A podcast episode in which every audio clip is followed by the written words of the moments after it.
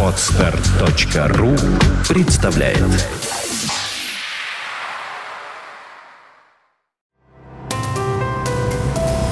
Здравствуйте, уважаемые слушатели! Редакция сайта бухгалтерия.ру подготовила для вас обзор самых обсуждаемых новостей недели с 4 по 10 июня.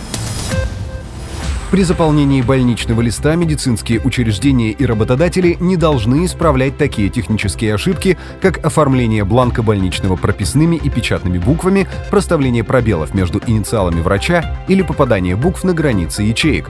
Полный перечень технических недочетов, которые не требуют переоформления больничного, вы найдете на сайте бухгалтерия.ру. ФНС России планирует создать специальное подразделение по выявлению граждан, продавших квартиры с заниженной ценой. Ловить налоговых уклонистов планируется во время подачи заявления покупателям квартиры на налоговый вычет. Инспекторы должны будут проверить соответствие цены договора среднему уровню рыночных цен, а также проконтролировать платежные документы, если в них указана сумма больше, чем в договоре купли-продажи. Налоговики смогут допросить покупателя недвижимости, затребовать документы из банка, а также отчет оценщика по объекту недвижимости. Если подозрения налоговиков оправдаются и цена окажется заниженной, то продавцу придется заплатить 13% от реальной стоимости квартиры. Депутаты намерены наказать откосивших от воинской обязанности. В Госдуме готовится закон, который обложит уклонистов от военной службы дополнительным ежемесячным налогом в 13%. При этом отдавать денежный долг взамен воинского их обяжут вплоть до 60 лет. Доходы от уклонистов пойдут на поддержку вооруженных сил, к примеру, на оказание материальной помощи пострадавшим в ходе боевых действий или прохождения службы в армии. Законопроект будет внесен в Госдуму в конце июня. В связи с этим редакция сайта «Бухгалтерия.ру» приглашает вас принять участие в вопросе на тему «Нужно ли вводить налог для уклонистов от армии?». С 1 января 2013 года семьи, в которых родился первый ребенок, могут получить материнский капитал. Соответствующий проект федерального закона внесен в Госдуму. Выплата составит 100 тысяч рублей.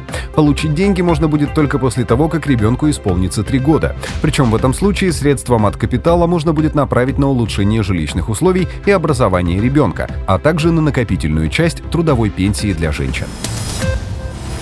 Есть несколько категорий работников, которые не обязаны согласовывать с руководством отпуск за свой счет. Летом многие работники пытаются восполнить силы, увеличивая длину выходных.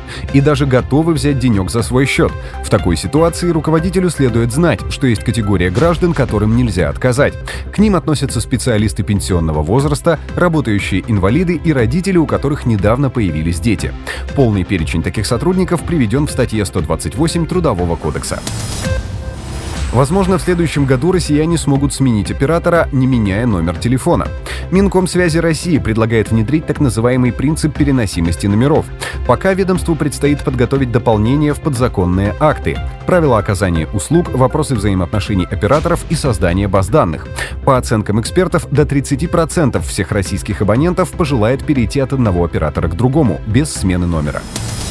На этом мы заканчиваем обзор важных событий за неделю. Самые актуальные новости вы всегда сможете найти на сайте бухгалтерия.ру. Спасибо, что вы были с нами. Слушайте нас через неделю.